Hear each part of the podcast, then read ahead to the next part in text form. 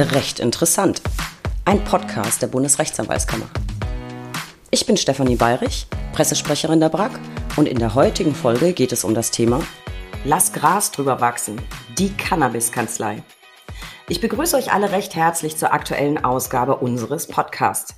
Heute geht es um Gras, Weed, Ganja, Pot, Mary Jane, also die Tüte, Dubi, Estitsche, die Dutt, Excalibur, die flotte Karotte, die Kräuterrakete, die Junior-Tüte und hast du nicht gesehen, wie man eben so gemeinhin sagt. Und nein, das wird heute kein Produkttest, in dem wir dann Noten vergeben werden, sondern ich spreche mit Rechtsanwältin Julia Seestedt ganz rauchfrei über Cannabis.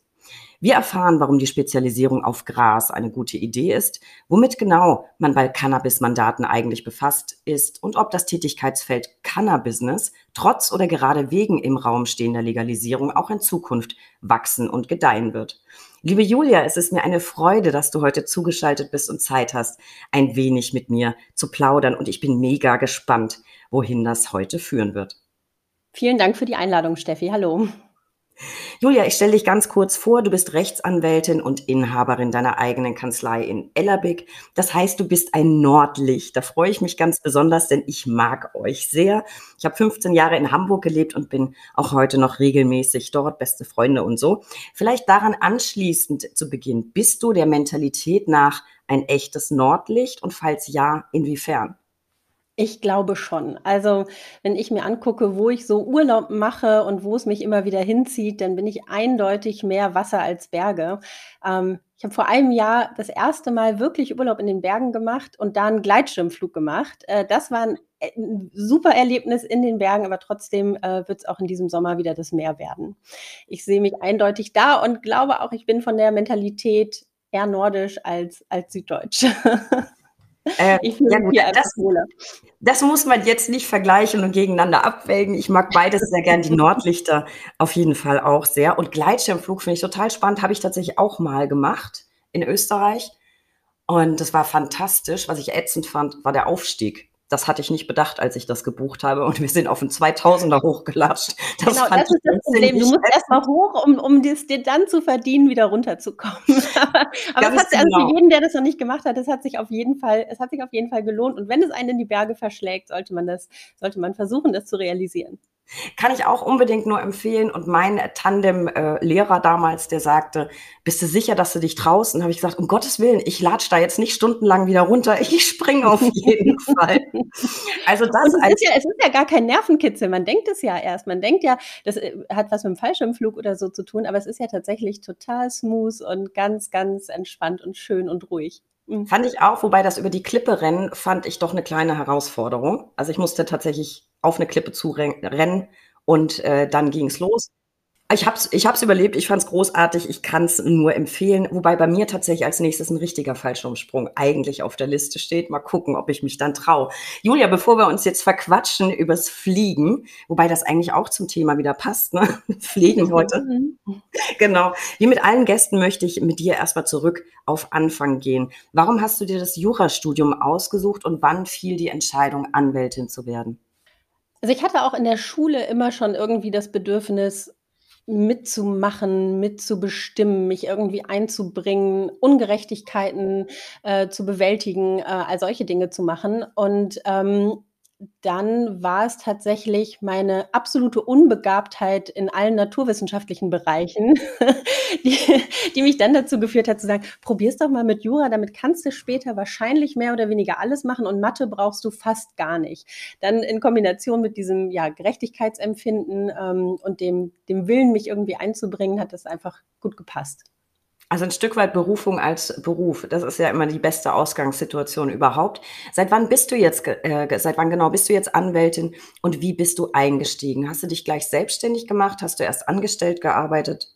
Ich bin Anwältin seit 2011 ähm, und habe in der Kanzlei, in der ich meine zweite ähm, Anwaltsstation gemacht habe, äh, die haben mich direkt übernommen und da bin ich als Juniorpartnerin eingestiegen. Also ich war nie wirklich angestellt, da halt in einem festen Konstrukt, ähm, aber auch da letztendlich immer selbstständig und auf eigene Rechnung tätig. So, jetzt hast du schon ein bisschen gesagt, Gerechtigkeitsempfinden. Ich habe ergänzt ein Stück weit Berufung. Wir haben ganz viele junge Zuhörer, die eben noch überlegen, was sie studieren möchten, welchen Beruf sie ergreifen sollen. Was spricht aus deiner Sicht dafür, Anwalt beziehungsweise Anwältin zu werden? Für mich persönlich spricht tatsächlich nur was dafür, selbstständige Anwältin zu werden. Also ich, ich finde die Vorstellung da, ähm, ja, für andere Dinge abzuarbeiten, das entspricht mir gar nicht. Das ist aber ganz sicher eine persönliche, eine ganz persönliche Frage, wie man, ähm, ja, wie man das selber so empfindet. Ähm, als Anwältin oder Anwalt hat man natürlich die Möglichkeit, irgendwie mitzugestalten, sich irgendwie einzubringen. Ähm, Gerade natürlich in meinem Bereich, der relativ unbeschrieben ist, kann man noch ganz viel mitbewirken. Ich finde es einfach spannend. Ich mag diese Auseinandersetzungen. Ähm, ich liebe es zu diskutieren. Ähm, und wenn man so ja, charakterlich auch die Auseinandersetzung nicht scheut, glaube ich, kann der Anwaltsberuf eine ganz, ganz tolle Sache sein. Das äh, glaube ich auch. Und was ich jetzt, du hast schon gesagt, dein Tätigkeitsgebiet, was ich jetzt natürlich zwingend fragen muss, wie zum Henker kommt man drauf, sich auf das Thema Cannabis zu spezialisieren? Da könnte man jetzt natürlich sagen, na, persönliches Interesse oder wie kommst du drauf? Jetzt ganz im Ernst. Ich würde ich würd denken, ökonomisch betrachtet ist es mit Sicherheit eine gute Idee, sich so stark zu äh, spezialisieren. Und ich muss noch äh, gestehen, das Cannabis aus dem Intro habe ich natürlich von deiner Homepage geklaut, weil ich ein knaller Wortspiel. Ähm, also wie, wie kamst du drauf, Cannabis? Das war tatsächlich im wahrsten Sinne des Wortes eine komplette Schnapsidee. Also ich habe ähm, ein paar Jahre lang äh, sehr wenig gearbeitet, äh, weil ich Elternzeit hatte und habe danach gedacht, jetzt will ich wieder einsteigen. Ich will irgendwie was machen, was aber auch spannend ist. Ich brauche so ein bisschen, es muss so ein bisschen, irgendwie muss es was Besonderes sein, irgendwie muss es mir Spaß machen und spannend sein. Ähm, und saß mit einem guten Freund zusammen ähm, und der sagte irgendwann, wieso, wieso spezialisierst du dich nicht auf Cannabis? Weil der persönlich auch ähm, ja, Beziehungen in die Branche hat, möchte ich, möchte ich so sagen. Und ich ähm, dachte, ja, genau, ich spezialisiere mich auf Cannabis, super Idee. Es war, wie gesagt, echt eine Schnapsidee an einem Abend die dann aber in meinem Kopf total gearbeitet hat. Und dann haben auch noch Bekannte angerufen, die selber auch in dem Bereich tätig sind und sagten, sag mal, du bist doch Anwältin, du kannst doch. Und äh, so dieses Klassische, ne, wenn du Arzt oder Anwalt bist, jeder will immer irgendwas von dir. Und dann habe ich einfach angefangen, mich da einzuarbeiten und kam wie die, ja, wie die Jungfrau zum Kinde zu diesem Thema und habe gemerkt, das ist ja total spannend. Also ich hatte auch von den Themen CBD äh, vorher fast gar keine Ahnung. THC kennt man ja so ein bisschen, die anderen Cannabinoide waren mir völlig unbekannt und habe mich da einfach von ja, von, von Grund auf eingearbeitet und mich sofort total wohl in dem Thema gefühlt, weil es halt was anderes ist, weil es ähm, eine ganz, ganz kleine Nische ist, ähm, in der ich mich jetzt mittlerweile ja, ganz wohl fühle.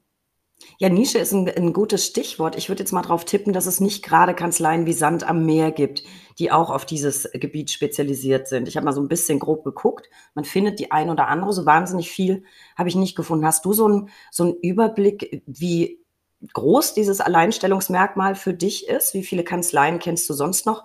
Und würdest du sagen, auf dem Gebiet sind eher Kolleginnen oder eher Kollegen tätig? Ich habe tatsächlich einen sehr, sehr guten Überblick über die Branche, weil sie extrem klein ist. Ähm, es gibt noch zwei Kollegen, die das Ganze ziemlich ähnlich wie ich machen. Dann gibt es natürlich einige, die sind auf Cannabis im Bereich ähm, ja, Strafrecht, ähm, Führerscheinrecht und so weiter spezialisiert. Das ist nun ja gar nicht mein, mein Thema. Ähm, ja, Im Wesentlichen gibt es zwei weitere und das sind, sind zwei Männer. Also Frauen in dem Bereich sind sowieso sehr, sehr selten. Also auch in der, in der Branche selber gibt es ein paar, ein paar sehr erfolgreiche Frauen, aber es ist doch mehr so ein Männerbusiness. Also in mehrfacher Hinsicht quasi Alleinstellungsmerkmal. Was ich mich jetzt äh, frage, muss man eigentlich als CBD-Spezialist so ein gewisses Image erfüllen? Die Zuhörer wissen das. Wir beide sehen uns. Ähm, auf Instagram kann man natürlich auch gucken, wie du aussiehst. Also ich stelle jetzt fest, du hast keine Dreadlocks und trägst auch nichts in Gelb, Rot, Grün. Wobei ja ehrlich gesagt in letzter Zeit äh, Dreadlocks ja so ein bisschen zur Friese non grata äh, avanciert sind für bestimmte Personen. Kommentieren wir jetzt mal nicht weiter. Äh, ergo, wurdest du schon mal darauf angesprochen, dass du gar nicht so aussiehst, als wärst du jetzt eine Cannabis-Spezialistin? Ja, wurde ich schon. Also ich wurde häufig darauf angesprochen, äh, gerade auch in Interviews, dass die Leute sagen, na, irgendwie, du, eigentlich siehst du gar nicht aus, du siehst gar nicht nach Cannabis aus. Ähm, aber ich glaube, man muss auch nicht nach Cannabis aussehen und das die Nische, in der ich mich bewege innerhalb des Bereichs Cannabis, ist ja auch ja, ich würde sagen, losgelöst von dem, von dem Schmuddel-Image, sondern äh, gerade CBD ist ja auch eigentlich ein sehr cleanes Thema und ähm, ist nicht, nicht so das, was man mit der Kifferecke normalerweise assoziieren würde. Und ja, mich da irgendwie anzupassen oder zu verbiegen oder jetzt im, im Hoodie äh, irgendwo hinzulaufen, äh, wenn ich mich nicht danach fühle, nur um der, dem Bild der Branche zu entsprechen, fände ich irgendwie, fände ich irgendwie auch schräg. Und äh, ich bin manchmal im Hoodie, aber ich sehe auch manchmal aus wie eine ganz klassische Anwältin. Ich finde, das ist auch eine totale Klischeefrage, aber ich musste sie einfach stellen. Und ehrlicherweise habe ich heute Morgen sogar noch in meinem Schrank gesucht. Ich habe mir nämlich, ähm, ich war auf auf Jamaika und habe mir tatsächlich ein, ein äh, schönes gebartigtes Tuch mitgebracht in den Reggae-Farben und wollte es heute Morgen eigentlich noch anziehen. Das wäre ja passend gewesen. Ja, ich habe es aber nicht gefunden, leider. Äh, deswegen, aber immerhin Trainingsanzug. Also ich habe mich heute ein bisschen angepasst. Der ist wenigstens grün. So, jetzt klär uns mal auf, Julia. Vermutlich denken alle Zuhörer und ehrlich gesagt ich anfangs auch, ähm, dass du vor allem so, ich weiß nicht, Großplantagenbesitzer oder so vertrittst oder vielleicht ganz allgemein Menschen, die, sagen wir, bei Grasgeschäften in Konflikt mit Behörden und dem Gesetz geraten sind. Muss ich übrigens gleich wieder an Christian Klages denken von So geht Recht. Der hatte nämlich eine Plantage in einer Mietwohnung über zwei Etagen, Gras angebaut wurde, wobei ich natürlich vielleicht richtig stellen sollte, es war nicht Christians Plantage. Er hat den Vermieter vertreten, der diesen ähm, ja, Grasbauern quasi im, im Nest hat. Für alle, die es noch nicht gehört haben, Hammergeschichte. Ich verlinke das nochmal in den Show Notes. Ähm, also, ich habe dem jetzt schon entnommen, was du erzählt hast. Es sind im Wesentlichen nicht die BTM-Delikte. In welchen Rechtsangelegenheiten vertrittst du denn dann meistens? Worum geht's in aller Regel? Also BTM ist tatsächlich auch ein Thema, vor allem bei den, bei den CBD-Blüten ähm, ist immer die, wieder die Frage, werden die als Betäubungsmittel eingestuft, ja oder nein? Das heißt, ich habe auch mit dem Strafrecht und auch mit dem BTM immer wieder zu tun. Ähm, es geht aber viel auch um Kosmetik, äh, um die Frage Lebensmittelabgrenzung, ähm, Aromastoffe, Duftstoffe, ähm, Medizinalcannabis. All das sind ja eigentlich so die Hauptthemen und Plantagenbesitzer vertrete ich auch. Das sind allerdings ähm, dann Plantagen, die in der Schweiz oder in Österreich ähm, das CBD anbauen und dann äh, nach Deutschland importieren. Einige Hanfbauern hier in Deutschland vertrete ich auch, aber ähm, die, ja, die, das, was man sich so unter einer klassischen Grasplantage vorstellt und das THC-haltige Cannabis fällt ja gar nicht in meinen Bereich. Da habe ich ja überhaupt nichts mit zu tun. Das heißt, in Kleingärten Deutschlands bist du nicht so oft. In den Kleingärten Deutschlands bin ich nicht so oft unterwegs, genau. Wenn dann in den großen Plantagen in Österreich und der Schweiz. Aber wenn jetzt jemand bei mir anrufen würde äh, mit besagter Plantage im Mietshaus, ähm, würde ich den an einen, an einen sehr lieben Kollegen von mir weiterverweisen. Das äh, ist nicht mein Bereich. Aber das, das, da möchte ich gleich mal nachhaken. Kommt das denn häufig vor, dass du auch solche Anfragen erhältst? Ich habe natürlich im Vorfeld nicht, weil ich selber gerade nach einem Anwalt suche, der bewandert ist auf dem Gebiet Cannabis, sondern weil ich immer ganz gern vorher ordentlich recherchiere. Wenn man dich eingibt oder beziehungsweise eingibt Cannabis plus Anwalt, bist du gleich auf der ersten Seite zu finden.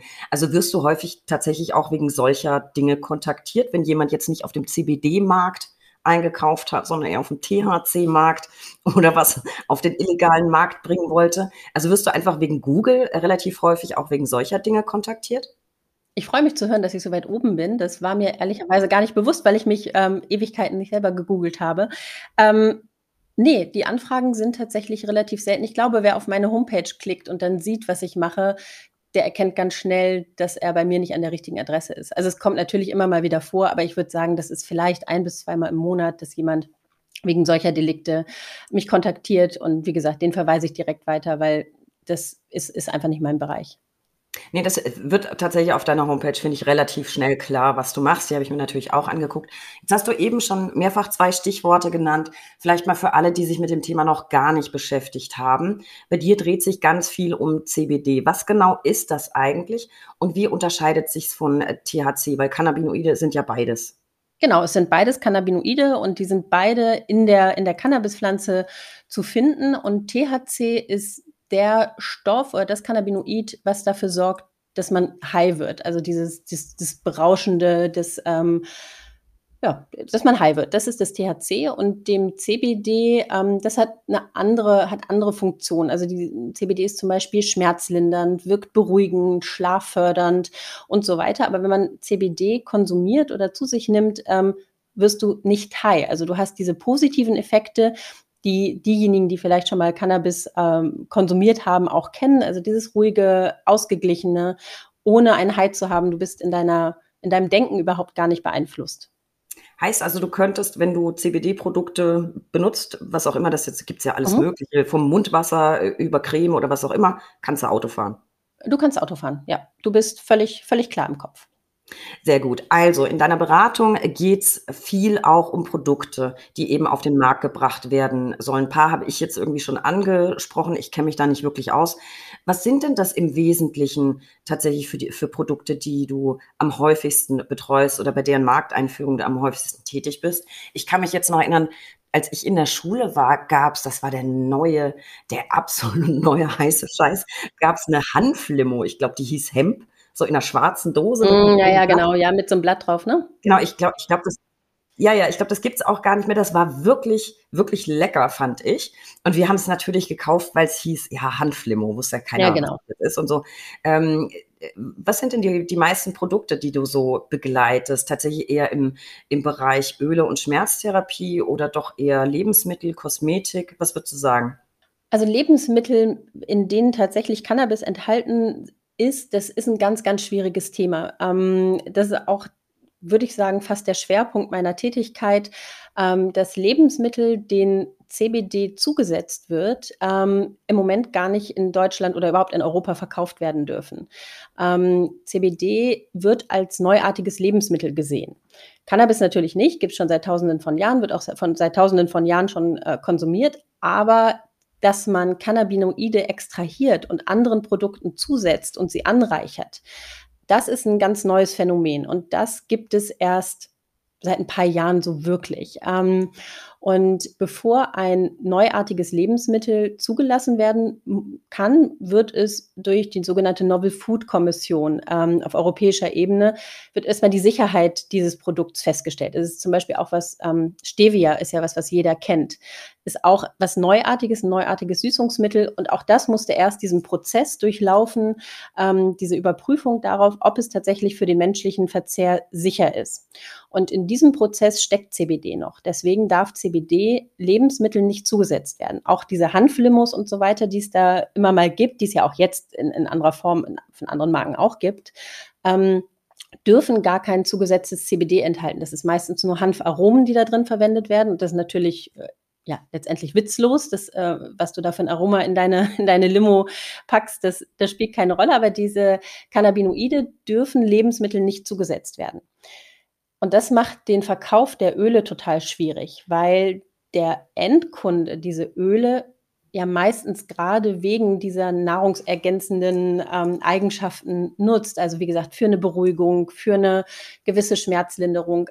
Aber sie dürfen so nicht verkauft werden. Und deswegen gibt es so viele Aromaöle und so viele Kosmetiköle, weil in Aromen und in ähm, Kosmetikprodukten CBD als Extrakt zugesetzt werden darf. Eben nur nicht, wenn die Produkte für den menschlichen Verzehr gedacht werden oder Ver Verzehr gedacht sind. Und deswegen müssen sich die Hersteller ja ein wenig geschickt anstellen ähm, bei der Deklaration ihrer Produkte. Und das ist auch mein Haupttätigkeitsfeld, wie man ein Öl trotzdem auf den Markt bringen kann, obwohl es in Lebensmitteln noch nicht als sicherer Zusatzstoff dient. Und also jetzt, ja, mal ganz banane nachgefragt, würde bedeuten, äh, du bringst ein Mundöl auf den Markt und sagst, es ist ein kosmetisches Öl, nicht zum Verzehr geeignet. Richtig, es ist zur Pflege der Mundschleimhaut. Es wird tatsächlich dann auch vom Körper aufgenommen und das CBD entfaltet dort seine Wirkung in aller Regel. Das ist aber nur ein Nebeneffekt, ähm, weil der Haupteffekt dieser Mundöle eigentlich die Pflege der Mundschleimhaut sein soll. Und das haben die Behörden aber natürlich auch erkannt und ja, sprechen Verkaufsverbote auf. Ähm, es müssen Rückrufaktionen teilweise erfolgen, weil ja, der Markt, also der Markt boomt und die das Produkt ist unglaublich gefragt ähm, und ganz, ganz viele wollen auch in diesen Markt einsteigen und wollen da irgendwie von diesem, von diesem Hype partizipieren, glauben auch selber an das Produkt, müssen sich aber, wie gesagt, geschickt anstellen bei der Frage, wie deklariere ich das eigentlich? Da kann und, ich mir vorstellen, dass das, dass das schwierig ist und dass es vor allem auch Unterschiede macht, ob eben Kosmetik oder meinetwegen Nahrungsergänzungsmittelbereich. Das klingt ja durchaus schlüssig.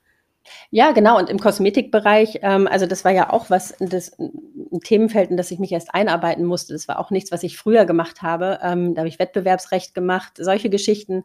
Ähm, und auch im Kosmetikrecht gibt es unglaublich viel zu beachten. Also um so ein Kosmetikprodukt verkehrsfähig zu bekommen, das war mir auch alles nicht klar, was man da tun muss. Ähm, da musst du auch schon einiges an Prüfungen, an Prüfungen durchlaufen. Aber das, wie gesagt, zu den Ölen und das andere riesengroße Thema sind die CBD-Blüten. Die sehen aus wie, ja, wie das Gras, was man beim Dealer an der Ecke kaufen kann. Es gibt auch CBD-Hasch. Es ist im Prinzip auch genau das gleiche Produkt, aber die Züchtungen sind so, dass der THC-Gehalt bei unter 0,2 Prozent liegt. Der CBD-Gehalt dieser Blüten ist dafür sehr hoch. Das heißt, du kannst auch so eine Blüte rauchen, weiß ich, weiß nicht, 0,3 Gramm, ähm, in einem Joint mit Tabak oder Tabakersatzstoffen und wirst halt auch nicht high, sondern hast auch diese anderen positiven Effekte, die CBD mit sich bringt. Okay, aber du sagst ja 0, was? 0,2? 0,2 Prozent THC. Gut, das ist natürlich relativ wenig, aber jetzt mal ganz banane gefragt, kannst du davon nicht einfach dann vier oder fünf und dann genau. hast du, oder, oder sind die Rezeptoren dann einfach besetzt und es reicht nicht, um nee, zum genau Beispiel ein Fahrzeug führen zu können? Ja, das ist genau der Knackpunkt, ähm, weswegen ja meine Mandanten auch immer wieder mit Staatsanwaltschaften, ähm, dem Zoll und so weiter in Konflikt geraten. Der BGH hat im letzten März, also vor einem guten Jahr, hat er ein Urteil gesprochen, was so halb befriedigend war für die Szene. Also zum einen hat er festgestellt, was vorher lange, lange umstritten war, ähm, dass die Abgabe an Endkunden von äh, Cannabis-Produkten mit unter 0,2 Prozent grundsätzlich möglich ist. Ähm, aber es darf halt, es muss ausgeschlossen sein, dass beim Endkunden ein Rauschzustand herbeigeführt wird. Der Missbrauch zu Rauschzwecken muss ausgeschlossen sein. Verstehst du? Du guckst, du guckst so ein bisschen fragend. Ja, so, weil ich, ich frage mich gerade, wie willst du das denn ausschließen? Genau, wie willst du es ausschließen? Wenn du ein Gramm rauchst, wirst du nicht heil. Du brauchst bei, einem, bei, einem, bei einer Blüte, die 0,2 Prozent hast, brauchst du ungefähr 7,5 Gramm, die du auf einmal zu dir nehmen musst, um heil zu werden. Das ist ganz schön viel. Da sagte der BGH, naja, rauchen kann man das eigentlich nicht. Selbst ein erfahrener Raucher würde an seine Grenzen stoßen, wurde da äh, sachverständigenseits festgestellt. Ähm, aber du kannst es verbacken. Wenn du 7,5 Gramm in einen Brownie backst und ihn dann isst, kriegst du wahrscheinlich eine Magenverstimmung. Ich denke, es wird auch ganz, ganz gruselig schmecken. Aber du kannst theoretisch einen Rauschzustand erreichen. Und das macht diese Blüten so, so kompliziert, weil das tut kein Mensch. Kein Mensch kauft, also ein Gramm kostet ungefähr 10, 12 Euro, kauft sich 8 Gramm für, weiß ich nicht, knapp 100 Euro, verbackt es zu einem Brownie. Also da, da, kann, da kriegst du an der Straße ähm, oder am Park um die Ecke, kriegst du, kriegst du für, für, für 10 Euro ein Gramm und kannst damit dich dreimal extremst berauschen. Ne? Also es ist mit der Lebensrealität hat das nichts zu tun. Du kannst dich theoretisch an diesem Produkt berauschen, praktisch tut es aber keiner. Und das macht die Arbeit so schwierig, weil die Staatsanwaltschaften ganz unterschiedlich damit umgehen. Es gibt Staatsanwaltschaften, die klagen es grundsätzlich an, weil sie sagen, es besteht die theoretische Möglichkeit, einen Rausch herbeizuführen. Und es gibt ganz viele Staatsanwaltschaften, die sagen, na, 0,2 Prozent, wie soll man sich daran berauschen? Wir stellen das Verfahren ein.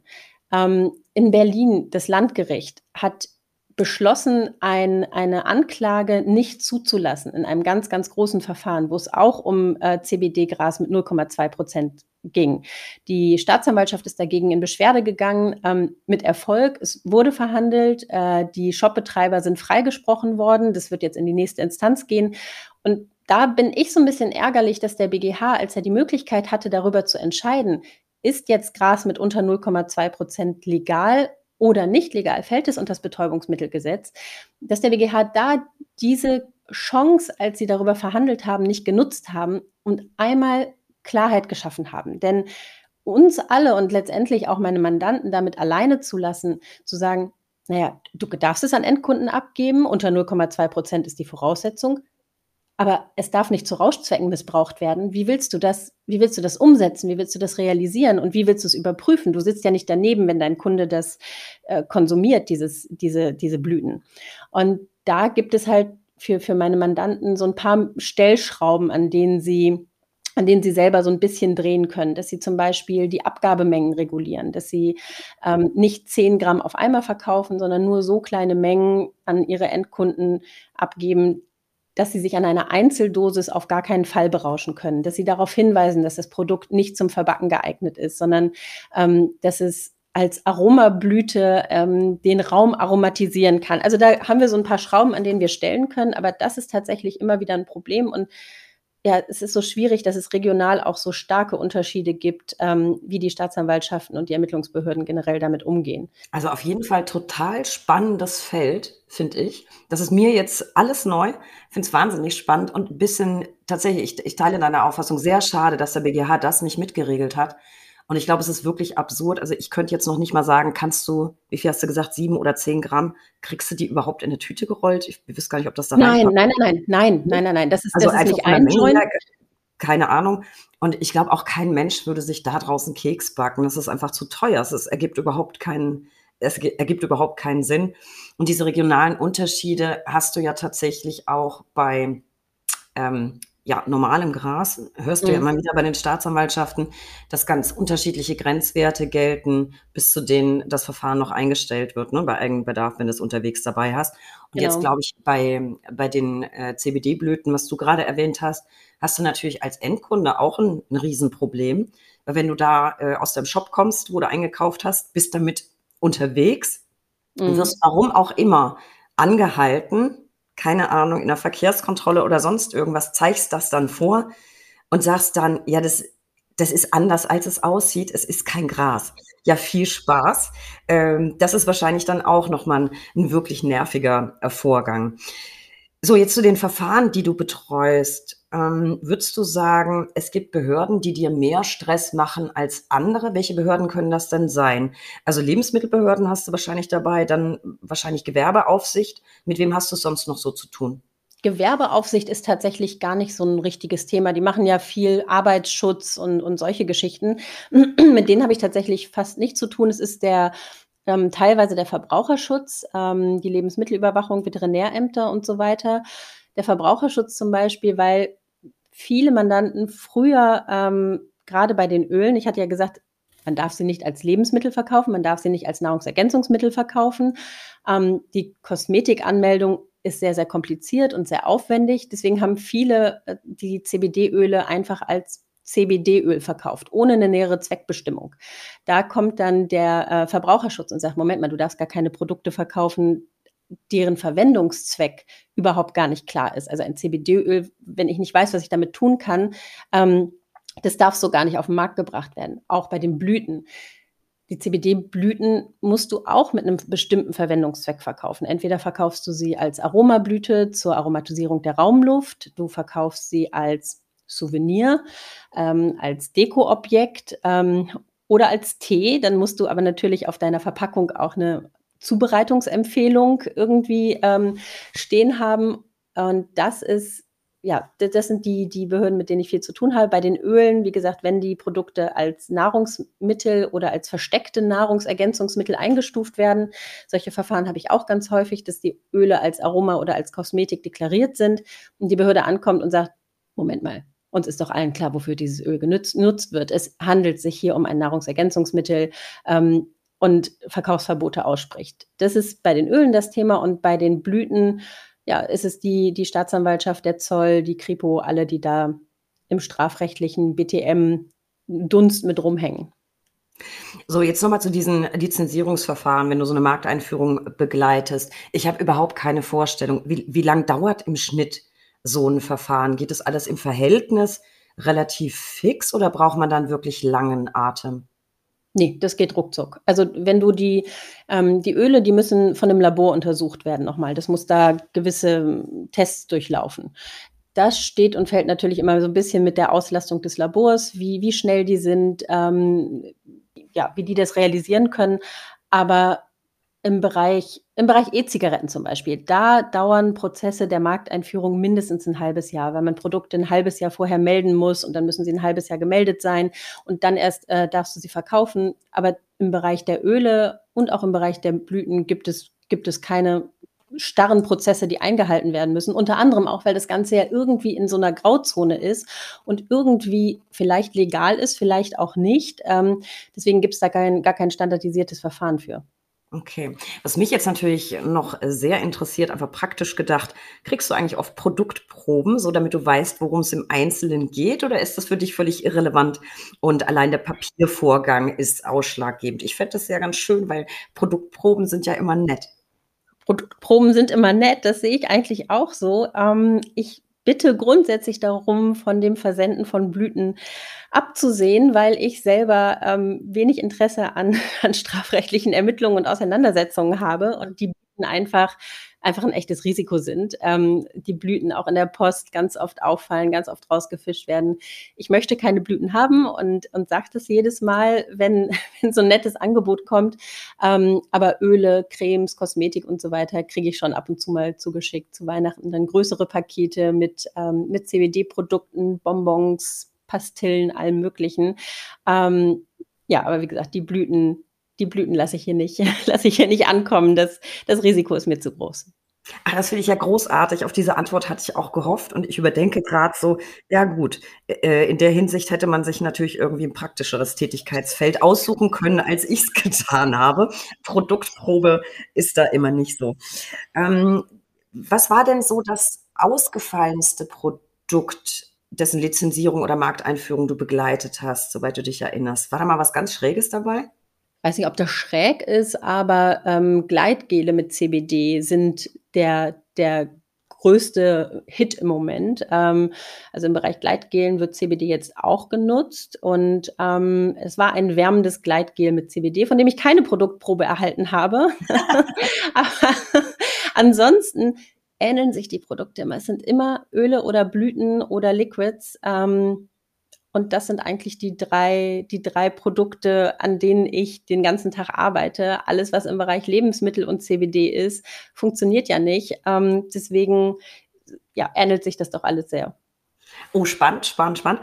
Äh, das ist dann heute eine Folge mit richtig Mehrwert für alle Zuhörer. Wieder was Neues dazugelernt. Genau. Und ohne jetzt ein, ein, Produkt oder eine Firma konkret zu benennen, vielleicht einfach der Gattung nach, da du ja dich gut damit auskennst und auch immer wieder Berührungspunkte hast.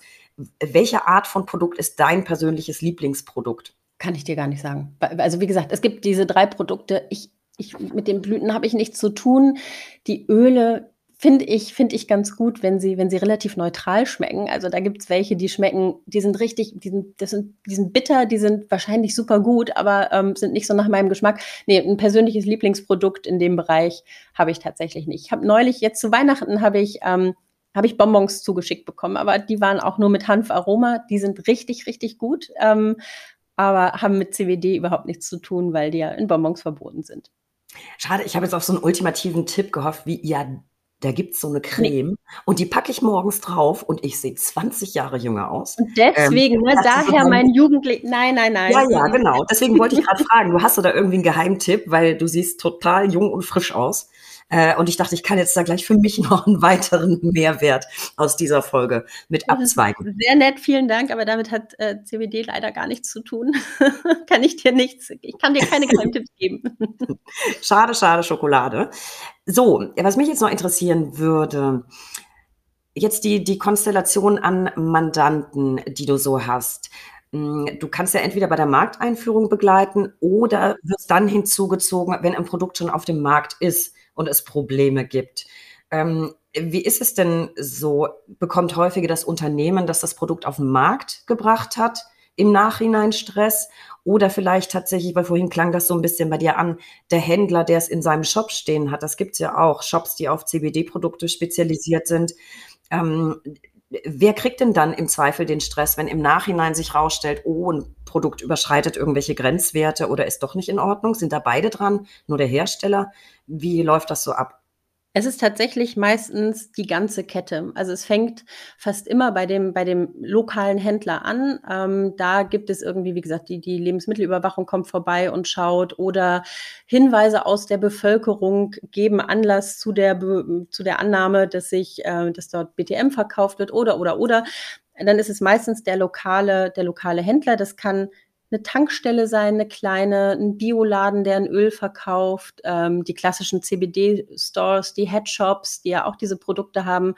Und ähm, wenn da die Überprüfung stattgefunden hat, ist dann fast immer der nächste Step, egal welche Behörde, Behörde tätig ist, dass sie dann als nächstes an den, ähm, ja, an den jeweiligen Großhändler geht und die Kette sozusagen bis zum Ende zurückverfolgt. Aber das heißt, das kann dich ja als Kleinhändler, Tankstelle finde ich ein super Beispiel oder irgendwie so bei uns Späti, da liegt auch immer irgendwas an der Kasse. Ich weiß gar nicht genau, was das ja, ist. Genau. Ähm, das heißt, du bist dann quasi Adressat des Verkaufsverbots erstmal.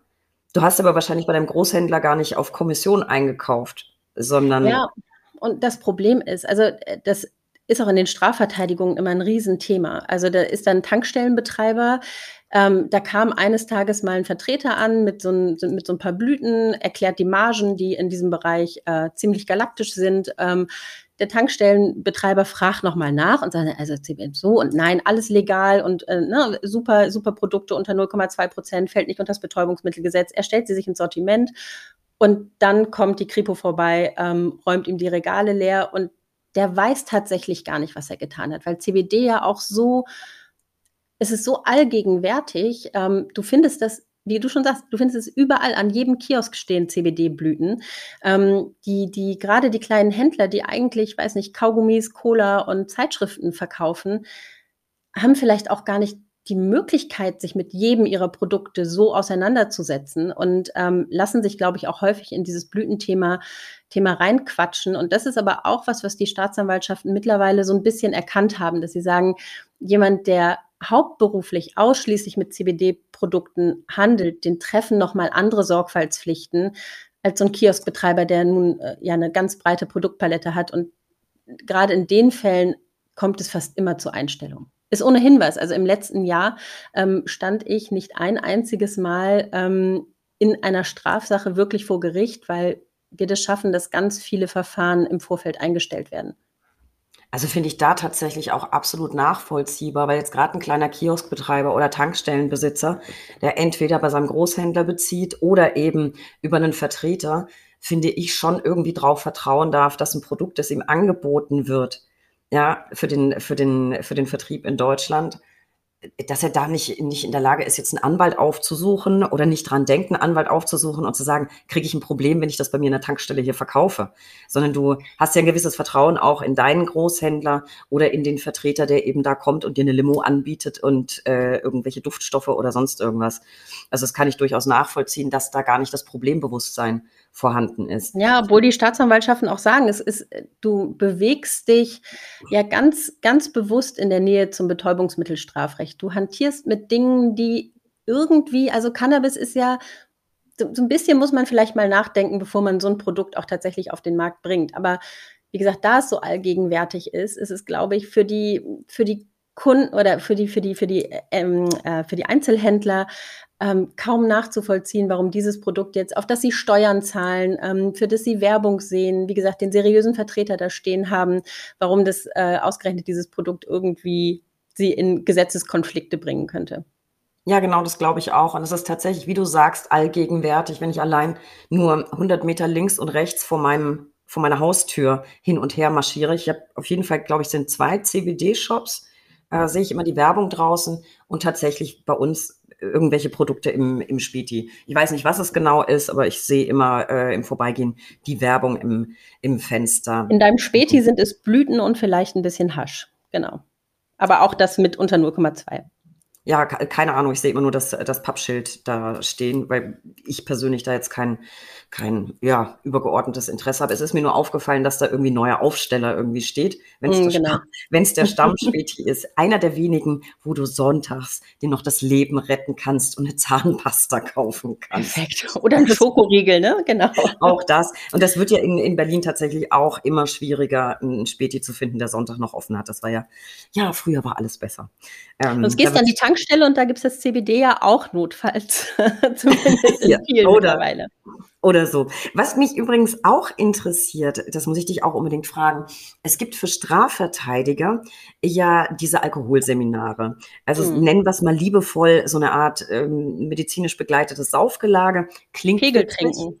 Genau, klingt witzig, ist es häufig auch, hat aber natürlich eigentlich ausschließlich berufliche Hintergründe, damit du eben nachvollziehen kannst, ähm, wie ist es, eine gewisse BKA zu haben und wie wäre es dann tatsächlich zu versuchen, noch ein Auto zu führen, Fahrzeug zu führen. Finde ich sehr wichtig und erweitert ja auch den, den Horizont.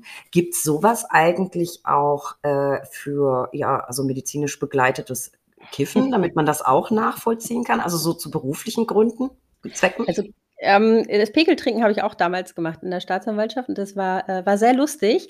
Ähm, da ja Cannabis zu Genusszwecken in Deutschland gar nicht legal ist, ähm, gibt es auch zumindest in Deutschland nicht die Möglichkeit, legal Cannabis zu konsumieren und ähm, öffentliche Angebote äh, erst recht nicht. Nein, gibt es leider, gibt es leider nicht. Also wer sich da probieren will, der muss das muss über die Grenze fahren und kann es da vielleicht mal probieren. Ähm, aber ja, offizielle Angebote gibt es da leider nicht.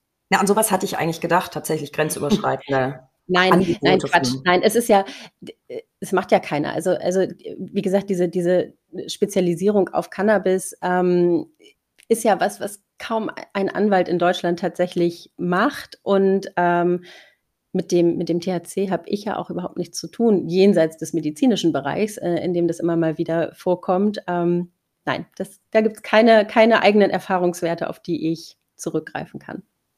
Na, ich fände es eigentlich dem Grunde nach nicht weniger wichtig als bei Alkohol. Also ich glaube schon, dass es ein sehr, sehr sinnvolles Seminar ist, auch wenn es jetzt immer erstmal nach Spaß klingt. Das hat ja durchaus ernste Hintergründe. Und ich glaube, dass du gerade in dem Bereich, vor, gut, du machst jetzt nicht so viel BTM in dem, ne, in dem Sinne. Ich glaube aber, dass du tatsächlich ähm, ein besserer Verteidiger sein kannst, wenn du weißt, was es tatsächlich mit dem Körper macht und wenn man das auch nachvollziehen kann.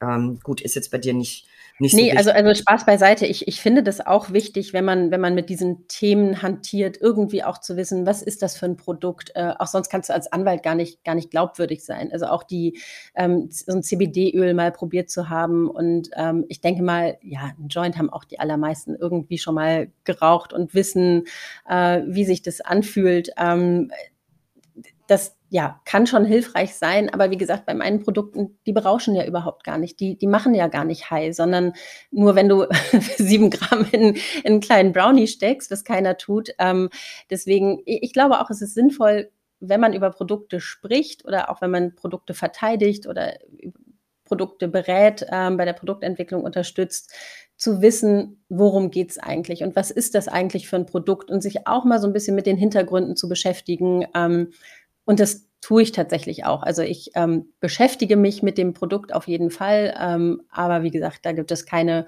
keine staatlichen mh, hm, offiziellen ähm, Bekiffnisse, äh, an denen man teilnehmen könnte. Das ähm, gibt es noch nicht. Noch nicht. Noch, noch nicht. nicht. Äh, zur anstehenden Legalisierung kommen wir ja gleich noch. Ähm, was ich aber noch fragen muss, du hast vorhin gesagt, du hast dich im Prinzip komplett alleine in diese ganzen Themen einarbeiten müssen. Hm, wie bildest du dich? Es passiert ja ständig was Neues, es gibt ständig was Neues.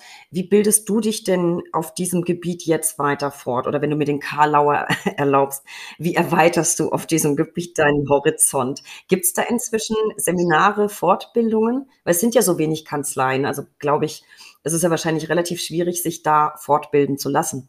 Also zum einen ähm, mit, den, mit den beiden anderen Kanzleien, die ich vorhin erwähnt habe, wir stehen in ganz engem Austausch. Also ähm, wir, wir tauschen uns unter diesen wenigen Anwälten, die es gibt ähm, in Deutschland, tauschen wir uns schon regelmäßig aus und erzählen einander, schicken Urteile rum, wenn mal was passiert ist. Also es passiert viel so in diesem ja, kleinen Inner Circle. Ähm, dann bin ich im Branchenverband der Cannabiswirtschaft äh, Mitglied da gibt es immer ganz viele Informationen, auch aus der Branche, auch aus Österreich und der Schweiz, die da in dem Thema schon so ein bisschen weiter sind als wir. Ähm, es gibt Messen, ähm, es gibt auch Seminare zu dem Thema, viel im Ausland, äh, einiges jetzt auch mittlerweile in Deutschland und tatsächlich erfahre ich auch über Mandanten. Ich habe ganz viele ganz, ganz tolle Mandanten, mit denen ich auch schon seit langer, langer Zeit zusammenarbeite. Und da erfährt man dann auch immer wieder ja, News aus der Szene. Ich habe ähm, so einen Google-Alarm, der jeden Tag kommt und mir alles zum Thema Kiffen, Marihuana, Ganja, alle Stichworte, die dahinter liegt sind, jeden Tag meine News liefert.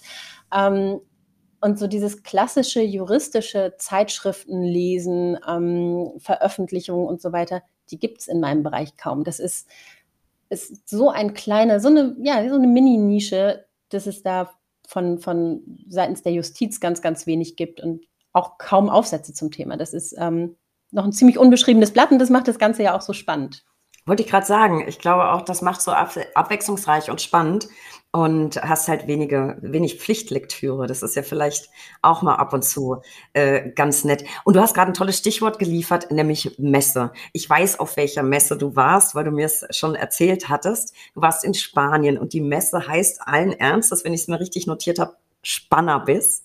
Wie heißt Spannerbiss? Ich musste ehrlich gesagt wirklich drüber schmunzeln, weil ich hätte jetzt eine andere Assoziation dazu gehabt als Cannabis in Spanien. Spannerbiss klingt einfach nach was anderem. Auf jeden Fall sehr ulkiger Name. Erzähl mal, wie, wie war es da? Was gab's da? Was hast du gemacht? Was hast du dazugelernt? Was gibt's Neues? Ich bin total gespannt.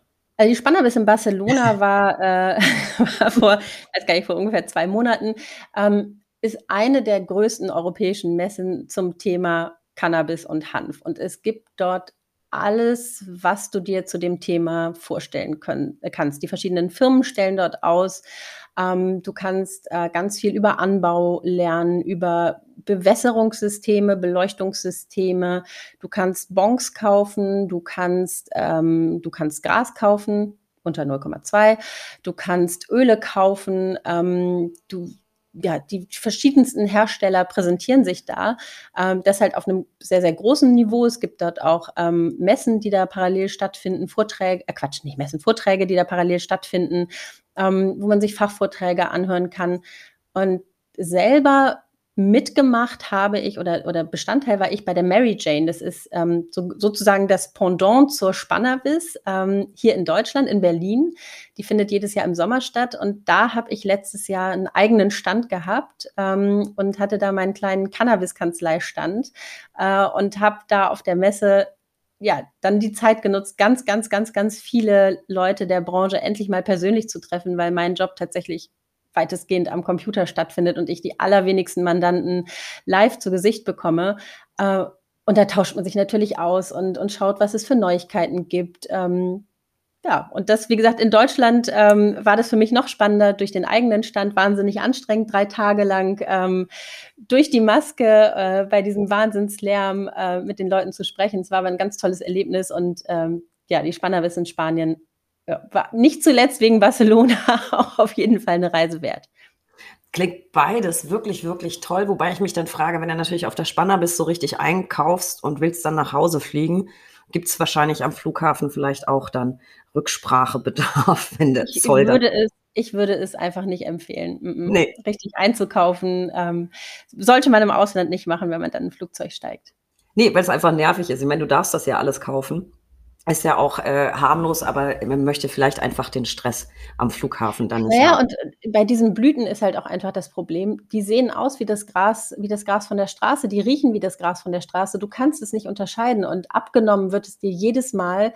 Ähm, es wird dann eingestellt. Also wenn du da mit drei, mit drei Gramm äh, durch die Gegend läufst, würde es ja auch bei, bei scharfen Cannabis eingestellt werden. Aber das Zeug ist weg. Du hast einfach ein, äh, ja, die Ermittlungsbehörden an der Backe und das will ja keiner. Nee, würde ich auch nicht machen. Und auch da bist du wieder bei dem Satz, es ist nicht das, wonach es aussieht. Und das hat der Zoll im Zweifel schon 100 Millionen Mal vor genau. dir gehört. Genau, also genau. von daher kann man sich sparen. Julia, jetzt würde ich mit dir gerne auch einen Blick in die Zukunft werfen. Wie es aussieht, kommt ja die Legalisierung von Cannabis, ist zumindest mhm. Bestandteil mhm. des Koalitionsvertrages. Randnotiz immer, wenn wir von Legalisierung sprechen, muss ich total an Peter Tosch denken liege leise. Ich weiß nicht, ob es dir da auch so geht. Und ich möchte dir dringend, dringend vorschlagen, das als Warteschleifenmusik für deine Kanzlei-Durchwahl äh, zu schalten. Ich glaube, das wird ziemlich, ziemlich lustig. Und da sind wir aber wieder beim Image. Ja, warum nicht? Also so in Kleinigkeiten. Ich würde es auf jeden Fall tatsächlich feiern, wenn ich dich anrufen würde und das würde in der Warteschleife laufen. Für alle da draußen, die jetzt vielleicht den Song nicht kennen, ähm, ich werde ihn mal mit einem kleinen Augenzwinkern in den Show Notes äh, verlinken. Äh, zurück, zurück zum Thema. Was mich im Vorfeld ähm, unserer Folge heute sehr beschäftigt hat, ist Thema Legalisierung. Glaubst du, dass dir dadurch ein Geschäftsfeld wegbricht oder glaubst du, dass ein neues hinzukommt? Ich habe, als die, die Bombe geplatzt ist im November und durchgesickert ist, ähm, wir legalisieren ganz viele mitleidige Anrufe von Freunden bekommen, die sagen, ach Mensch, und jetzt ist es bei dir jetzt vorbei und jetzt ist das ganze Jahr, jetzt, ja, jetzt ist es legalisiert und dann läuft es ja, dann, dann braucht dich ja keiner mehr. Ich habe das Gefühl, das Gegenteil ist tatsächlich der Fall. Wenn, wenn wir legalisieren und wenn wir diese Fachgeschäfte, die es ja geben soll, eröffnen, hängt da so wahnsinnig viel juristisches, so juristischer Hickhack letztendlich mit dran. Ähm, die Lizenzierungsverfahren als solche, Qualitätsstandards, die eingehalten werden müssen, Überprüfungen der Behörden, Überschreitungen irgendwelcher Grenzwerte, Kontrollen, überhaupt das Beantragen dieser Lizenz. Das ist, ähm, sind jetzt Anfragen, die ich seit Anfang diesen Jahres ganz viel erhalten habe. Was muss ich eigentlich tun, um eine Lizenz zu beantragen? Was muss ich für Unterlagen einreichen? Ähm, wer begleitet diesen Prozess juristisch? Und ich gehe davon aus, dass mein Tätigkeitsfeld erheblich erweitert wird, wenn es tatsächlich jetzt zu dieser Legalisierung kommt, ähm, weil der Bereich CBD ja trotzdem bleiben wird. Also wenn wir zum Beispiel in die USA rüberschauen, in die Staaten, die legalisiert haben, da ist auch CBD immer noch ein Riesenthema. Ähm, da ist der Beratungsbedarf so groß und es kommt einfach der sogenannte Genusshanf, so wird er immer bezeichnet, der kommt dann noch obendrauf. Also mein Geschäftsmodell sehe ich überhaupt nicht, äh, überhaupt nicht irgendwie in Gefahr. Ja, also jetzt, wo du es so sagst, klingt das total schlüssig. Na klar, CBD bleibt weiterhin und die Anforderungen an eine Zulassung oder Zertifizierung sind ja da immer noch dieselben, wenn es um Kosmetik geht oder. Genau, oder das bleibt und das andere kommt dazu. Mhm. Ja, absolut. Vielleicht ähm, mal eine Einschätzung, wenn du, wenn du orakeln möchtest. Was glaubst du, jetzt einfach mal unterstellt, die Legalisierung kommt? Also ich glaube jetzt auch nicht, dass das dieses Jahr klappt, aber nächstes, übernächstes, wann auch immer. Mhm. Ähm, was glaubst du, wie sich das auswirken wird bei uns? Also vielleicht einmal im Hinblick auf die Anzahl der BTM-Delikte, auf den, auf den Schwarzmarkt, auf die Preislage. Äh, glaubst du, legal, legaler Genusshanf wird dann teurer, billiger, gleich? Was glaubst du, wie sich das bei uns verändern wird? Und ich frage auch da gar nicht aus persönlichem Interesse, sondern weil ich die Auswirkungen der Legalisierung wirklich spannend finde. Ich äh, ja, könnte Tipps abgeben, aber richtig fundiert natürlich nicht. Also wenn man sich anschaut, wie viel die Strafverfolgungsbehörden mit Cannabis zu tun haben, glaube ich, dass es tatsächlich eine, eine erhebliche Arbeitsreduzierung und Erleichterung sein wird. Denn gekifft wird ja so oder so. Also ob es nun legal ist oder nicht, scheint ja oder stört ja nur ganz wenige ähm, die, die, die Tatsache, dass man im Moment kein legales Cannabis in Deutschland beziehen kann. Ähm, das wird bestimmt Auswirkungen auf den Schwarzmarkt geben. Ich denke mal, der Schwarzmarkt wird seine Preise ein wenig reduzieren, ähm, um immer noch irgendwie eine Daseinsberechtigung in dem Bereich zu haben. Äh, die Preise in, in den Fachgeschäften werden sich wahrscheinlich irgendwo bei 10 bis 12 Gramm, äh Quatsch, 10 bis 12 Euro das Gramm einpendeln. Das entspricht jetzt auch in etwa ähm, dem Verkaufspreis für CBD-Gras und ja auch in etwa so dem Schwarzmarktniveau, je nachdem, wo und wie viel man, wie viel man einkauft, weil das Produkt natürlich auch extrem besteuert werden wird. Ich glaube, diese Steuervorteile sind etwas, woran wir oder woran sich die, hm, die Bundesregierung sehr schnell gewöhnen wird, weil da schon mit erheblichen Steuereinnahmen gerechnet werden wird durch die Legalisierung. Ähm, was hattest du noch gefragt? Na gut, Schwarzmarkt hast du schon gesagt, BTM-Delikte, Preis, eigentlich ähm, hast du da alles, alles schon beantwortet. Weil das ist, wenn man sich nicht intensiv mit dem Thema befasst, ist es natürlich naheliegend, dass man sagt, egal wie ich jetzt zur Legalisierung stehe oder nicht, das Ganze wird sich nur durchsetzen, wenn es nicht erheblich viel teurer ist. Genau, das ist, das ist auch was, also Medizinalcannabis zum Beispiel, das, was man jetzt in der Apotheke als Patient kaufen kann, das hat Mondpreise. Also wenn das die Krankenkasse nicht übernimmt, ähm, dann kann man das alleine kaum finanzieren. Ich weiß nicht genau, wo im Moment der Preis liegt. Ich glaube bei 25 Euro das Gramm so in etwa. Mm, das kann keiner bezahlen. Und wenn es in den Fachgeschäften später auch zu solchen horrenden Preisen kommen würde durch ähm, Besteuerung oder ähnliches, dann wäre letztendlich niemandem geholfen, weil der Schwarzmarkt einfach mit seinen Dumpingpreisen dann weiter existent wäre. Aber wenn sich das in einem, in einem Bereich einpendeln kann, der in etwa auf Straßenniveau liegt, nach meiner Meinung damit ganz viel erreicht, weil ähm, die, die Produkte einfach ganz anders kontrolliert werden als auf dem Schwarzmarkt. Du hast Qualitätskontrollen, du kannst die Lieferketten nachvollziehen. Wenn du sagst, ich hätte aber gerne Bio und Demeter, dann kriegst du auch dein Bio- und Demeter-Gras ähm, und hast da mit Sicherheit kein Haarspray oder was sonst zum Strecken benutzt wird drauf. Und letztendlich ein sichereres Produkt ähm, ja, für etwas, was, das, ein Produkt, was ohnehin konsumiert wird in ganz großem Maße, wird einfach ein Stück weit sicherer und nachvollziehbarer gemacht. Ähm, und deswegen bin ich äh, persönlich auch ein Befürworter ähm, der, dieser vermutlich äh, kommenden Legalisierung, einfach weil es für, für mein Empfinden für sehr viel mehr Sicherheit sorgt. Das, das hätte ich nämlich tatsächlich auch noch gefragt, ob du eher dafür oder dagegen bist. Ich hätte jetzt getippt eher, eher dafür. Und ich, ich teile deine Einschätzung. Also ich glaube, dass solange der Preis gleich ist oder vielleicht etwas höher, glaube, für mhm. einige wäre auch etwas höher, vermutlich. Mhm. Ich weiß es nicht, aber aus dem Bauch raus würde ich sagen, wenn du dafür nicht, ich weiß gar nicht, wo man in Berlin kaufen würde, man hört immer Girlie oder weiß ich nicht, Hauptbahnhof, keine Ahnung. Wenn du das dir ersparst und kannst halt einfach in den Bioladen ums Eck, glaube ich, wären wahrscheinlich einige bereit, äh, gerade die sehr Bio-Waren oder sowas einkaufen, da auch ein bisschen mehr hinzulegen. Aber ich glaube, wenn es zu teuer ist, wird sich das ganze Thema von selbst erledigen. Aber was glaubst du, wird der Konsum zunehmen durch die Legalisierung oder nicht? Das war ja immer das große Ding in den Medien. Wenn ihr es legalisiert, dann kiffen alle nur noch.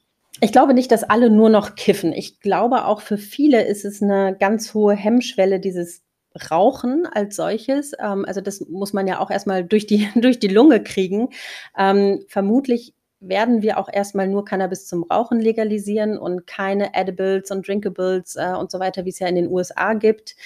Ähm, ich denke, es wird ein, einen leichten Anstieg geben. Denn für viele ist natürlich, wie du schon sagst, wo geht man überhaupt hin? Girly. Internet ist natürlich auch im Moment ein Riesenthema äh, im Bereich Betäubungsmittel. Auch da gibt es natürlich Möglichkeiten, sich irgendwie irgendwas zu beschaffen.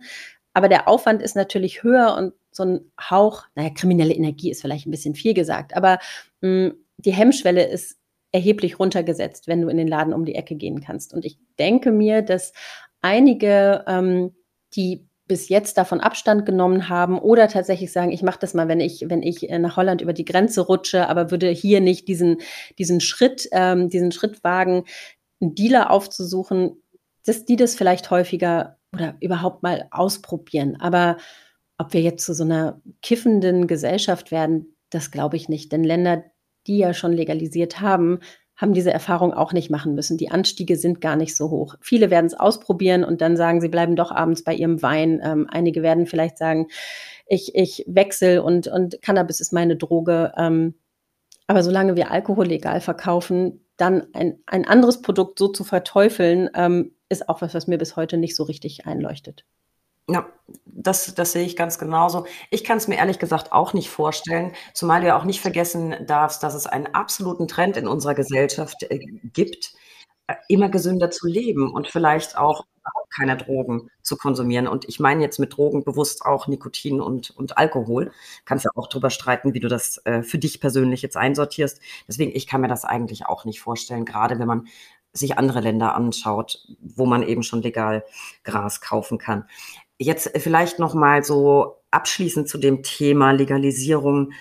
Hm, gibt, äh, es gibt doch noch überhaupt keine Infos. Es hat ja alles noch gar nicht wirklich begonnen. Das heißt, wie bereitest du dich vor? Mutmaßt du einfach, was da passieren wird oder kannst du aus deinen übrigen Erfahrungen schöpfen jetzt in Bezug auf CBD, wie die Lizenzierungsverfahren wohl laufen werden? Du sagst ja, du kriegst jetzt schon Anfragen. Was willst du denn da antworten? Das ist ja letztlich noch gar nichts bekannt.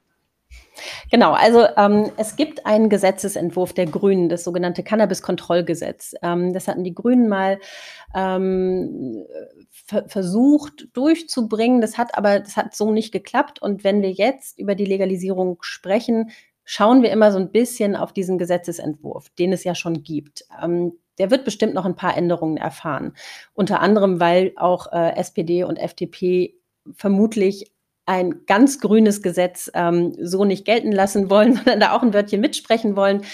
Das muss auch noch ein paar Änderungen erfahren, dieses Gesetz. Aber was sich jetzt schon absehen lässt, ist, dass die, die Stütze mh, hm, letztendlich oder die Säulen zum einen der Jugendschutz sein sollen und zum anderen die Suchtprävention. Und was ganz witzig ist, was mir aufgefallen ist, als ich mich dann etwas intensiver mit diesem Thema auseinandergesetzt habe, ist, dass es genau diese beiden ähm, Stützpfeiler schon in einem ganz anderen Bereich gibt, nämlich im Glücksspielrecht. Auch da sind Jugendschutz und Suchtprävention die beiden Säulen, die, die, die das ganze Gesetz tragen. Und im Glücksspielrecht müssen, ähm, wenn du, wenn du so, so einen Daddelautomaten dir aufstellen willst in deiner Gaststätte oder so, musst du ein Sozialkonzept vorlegen, was ähm, berücksichtigt, wie du diese ja, Jugendschutz und Suchtprävention, wie du diesen Anforderungen nachkommst. Und ganz ähnlich wird es vermutlich, also es ist ja auch nur der Blick in die Glaskugel, auch im Bereich ähm, Cannabis werden und im Bereich Fachgeschäfte, dass ähm, ja, Jugendschutzmaßnahmen eingehalten werden müssen, suchtpräventive Maßnahmen.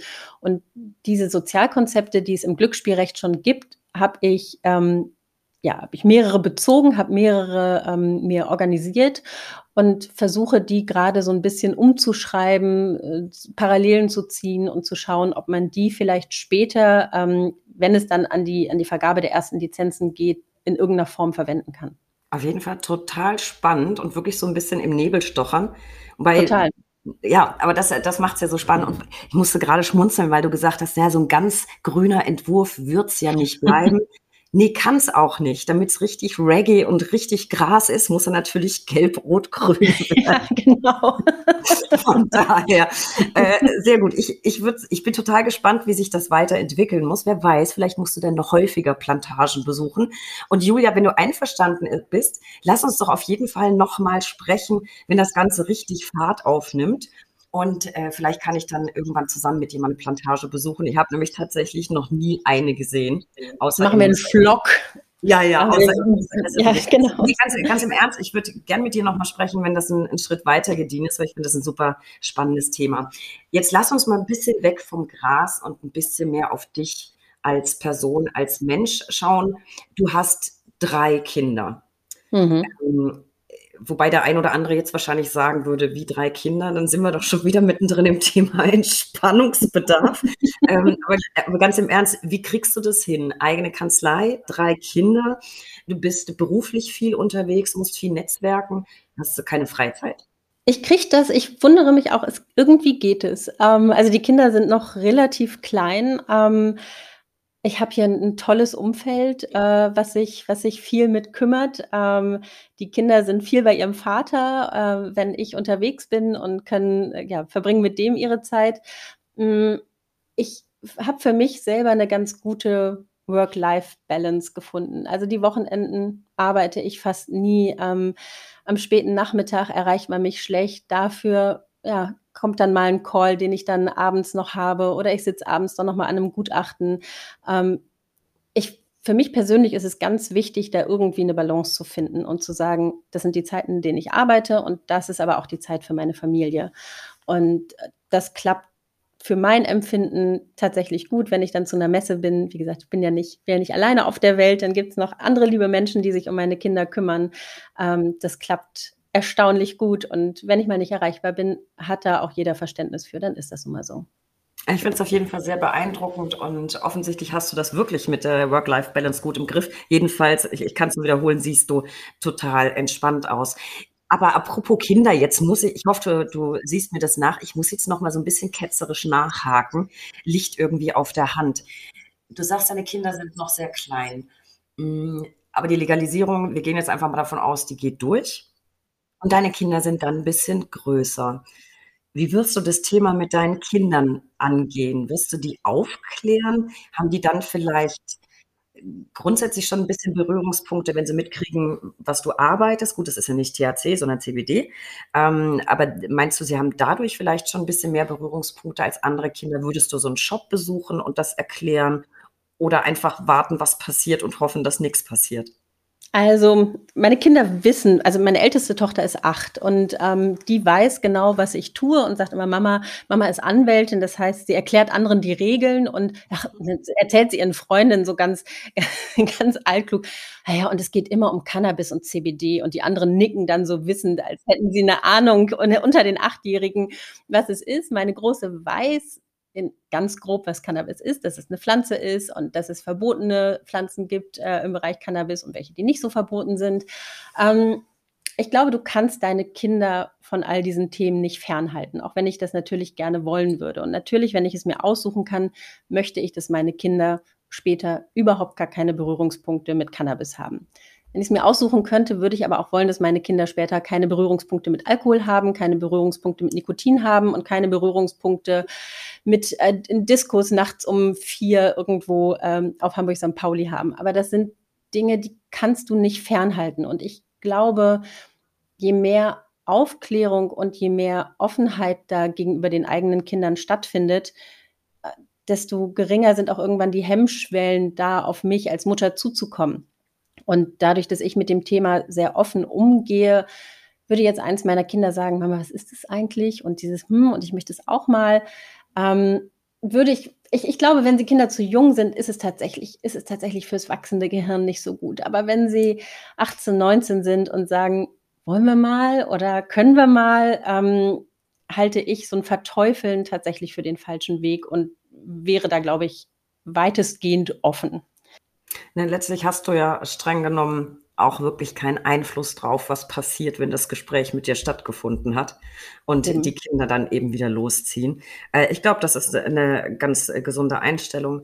Ähm, ich wenn ich noch mal einmal was sagen darf zur, zur Legalisierung, da werde ich halt auch immer wieder gefragt, wie kann denn jemand, der selber Kinder hat, sich dafür einsetzen, dass, dass ähm, Betäubungsmittel in Deutschland legalisiert werden? Wie passt das denn zusammen?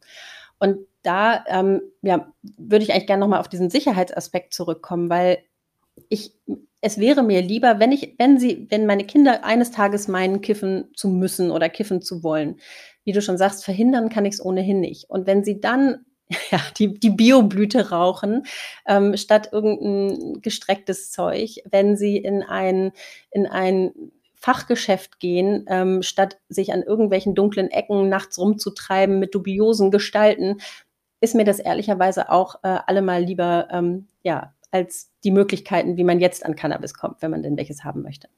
Das glaube ich auch. Und ich glaube, ähm, Mami, ich gehe mal rasch zu Demeter, ist einfach weniger schlimm, als wenn dein Kind dann nachts irgendwie, ja, mir fällt kein anderes Beispiel ein, girly und kauft dann genau. irgendwas und weißt überhaupt nicht, was, was genau. drin ist. Wenn du Glück hast, wird das Kind abgezockt und kriegt nur Oregano, aber da kann man sich natürlich auch nicht drauf verlassen.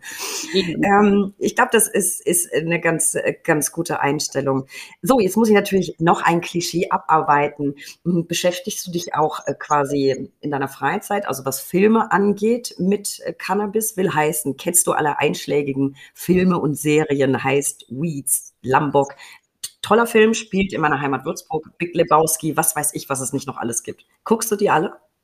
Nee, ich gucke ab und zu mal, ähm, aber nee, also das, das ist viel, häufig sind diese Filme ja auch so total überzeichnet, so total überdreht. Ähm, ein paar davon kenne ich. Ich kenne tatsächlich auch nicht alle. Ich gucke ab und zu mal eine Doku zu dem Thema, äh, weil ich es einfach spannend finde, aber ich bin kein, kein Reach-Film-Experte kann ich nicht sagen.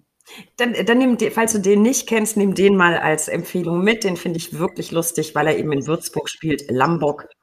Und ich fand es ganz süß. Wir haben die Tütchen mit Gras immer unter einer Salamischeibe in einer gelieferten Pizza versteckt. Irgendwie ganz lieb. Kreativ. Ja, so, jetzt waren wir quasi Lieblingsfilme sind es nicht, aber dann kommen wir doch zu meiner Lieblingskategorie, nämlich den drei Ls. Der Buchstabe L kann für so vieles stehen. Lieblingsgetränke, Lieblingsgrassorten, Lieblingsöle. Und für dich, liebe Julia, habe ich die folgenden drei. Wenn nicht Film, dann dein Lieblingsbuch bitte. Hm, ich lese nur Romane ähm, und, und würde mal empfehlen wollen, was ich zuletzt gelesen habe. Das ist äh, Die Enkelin von Bernhard Schlink. Relativ neu, ganz spannend, geht um eigentlich um das, ähm, um das ähm, rechtsextreme Milieu in Ostdeutschland. Total spannendes Buch, ähm, kann ich sehr empfehlen. Muss ich mir mal merken, ich komme momentan tatsächlich gar nicht mehr dazu, Romane zu lesen, weil ich habe gerade alle möglichen Sachbücher für mich entdeckt und äh, so beginnt mein, mein Tag, Sachbuch und äh, Kaffee. Äh, aber das notiere ich mir mal, das klingt tatsächlich interessant. So, ich habe ja vorhin schon gesagt, ich liebe Hamburg sehr. Jetzt möchte ich natürlich wissen, dein Lieblingsplatz in Hamburg. Ich liebe die Elbe. Ich liebe den Elbstrand, das Treppenviertel, die, die Container, die vorbeiziehen. Ähm, kannst ja in der Elbe sogar baden, wenn es noch ein bisschen wärmer wird. Ähm, ich liebe es einfach da zu sein oder mit einem, mit einem kleinen Boot so ein Stückchen an der Elbe entlang zu pitchern oder auch mal so an den Hafen ran, an den großen Pötten vorbei. Ähm, das ist mein absoluter Lieblingsstrand, da in der Sonne zu sitzen. Das, das ist meins. Das ist unvergleichlich schön, das finde ich auch. Wobei ich könnte mich gar nicht entscheiden. Ich, ich finde auch die Alster wundervoll. Also, dass du Wasser mitten in der Stadt hast, finde ich auch ganz großartig. Und ich kann mich erinnern, da war ich ganz, ganz neu in Hamburg, glaube mein zweiter Tag und äh, war auch an der Elbe und wollte, ich weiß gar nicht mehr, wohin fahren. Und da gibt es statt Bussen Schiffe. Linienschiffe. Ja, und, und, Linienschiffe, genau. Also die, die, die, die, Verkehrs, die Verkehrsbetriebe haben kleine Fähren und mit denen kannst du, kannst du über die Elbe schippern mit deinem, mit deinem ganz normalen Monatsticket. Genau, mir ist die Kinnlade runtergefallen. Ich dachte, wie geil ist das denn? Ich muss nicht Bus fahren, ich kann hier mit dem Schiff fahren. Und das war tatsächlich das Erste, was ich in Hamburg gemacht habe. Da war nämlich ganz, ganz toller Sommertag. Ich habe mir ein Tagesticket geholt und bin mit der 62 einfach die ganze Zeit gefahren. Das ist ja wie, wie ist besser als Hafenrundfahrt, weil du hast kein Gequatsch. Ne, und du hast für 2,20 Euro oder irgendwie so, ne? Kannst du, kannst du da den ganzen Tag mehr oder weniger rumfahren? Ich glaube, das, ich glaub, das waren tatsächlich schon ein bisschen mehr, weil ich hatte eben, ich bin gar nicht ausgestiegen. Also ich bin diese Runde immer und immer und immer wieder gefahren. Und das, es war wie ein Kurzurlaub. Also ich fand's äh, phänomenal. So, und jetzt vielleicht noch was, äh, muss ich auch immer, freue ich mich auch immer drüber, eine Lieblingspanne, wenn du eine hast, gerne vor Gericht oder so. Eine richtige Panne ist es vielleicht nicht, aber ähm, dadurch, dass ich ja eine Weile raus war vor Gericht äh, oder überhaupt aus meiner Anwaltstätigkeit und dann ja meine allermeisten ähm, Tätigkeiten so im Beratenden sind oder in der schriftlichen Auseinandersetzung und ich tatsächlich fast nie vor Gericht bin, ähm, hatte ich vor einiger Zeit mein erstes Verfahren seit ewig und musste tatsächlich vorher noch mal ganz schnell, also die, Richterin hat schon die Sache aufgerufen, da ist mir aufgefallen, sitze ich rechts oder links? Wo sitze ich denn von, wo, wo sitze ich denn als Kläger? Und habe tatsächlich vor der Tür des Gerichtssaals noch mal kurz gegoogelt, wo Kläger und Beklagter sitzen, weil ich es völlig vergessen hatte. Ähm, konnte dann aber noch auf den richtigen Platz huschen, weil die Gegenseite nämlich noch nicht da war und ähm, ich mir nicht die Blöße geben wollte zu fragen, wo ich mich hinsetzen darf. Ach, das finde ich aber keine, keine wirkliche Panne. Ich finde das, ich finde das eigentlich ganz bezaubernd. Ist mir ganz am Anfang, ähm, da war ich auch nicht so oft bei Gericht ist mir das auch passiert. Ähm, ich habe es anders gelöst, weniger elegant als du. Ich äh, bin wieder rausmarschiert und kam dann scheinbar zu spät. also nur noch einen Platz frei. So habe ich das gelöst, weil ich wollte mir die Blöße natürlich auch nicht geben. Ach, ich finde, das ist, das ist aber doch eigentlich ganz, ganz charmant. Liebe Julia, das, das war richtig klasse, unfassbar spannend, äh, unterhaltsam. Ich habe wahnsinnig viel Neues gelernt, eine ganz neue Welt für mich. Ich bin begeistert. Ich wünschte mir im Nachhinein, ich hätte es vielleicht geschafft, noch ein paar mehr Wortspiele und Karlauer rund ums Gras einzubauen. Ich werde nochmal nachzählen. Ich glaube, so ein paar waren dabei. Äh, apropos dabei, ein Wort an unsere Zuhörer. Besucht uns bitte unter www.brack.de. Dort findet ihr tagesaktuelle Infos rund um den Anwaltsberuf. Abonniert diesen Podcast. Wir freuen uns über jeden neuen Zuhörer und folgt uns auf Instagram unter recht unterstrich interessant. Und heute unbedingt ein Blick in die Shownotes werfen. Da habe ich euch ganz viel zusammengestellt zu Julia und auch zu Spannerbiss. Liebe Julia, tausend Dank für deine Zeit. Hoffentlich auf bald. Also wir wiederholen das. Ich habe das jetzt fest sehr, sehr gerne. Vielen Dank für die Einladung. Ich hatte so viel Spaß heute. Ich danke dir. Vielen Dank. Tschüss.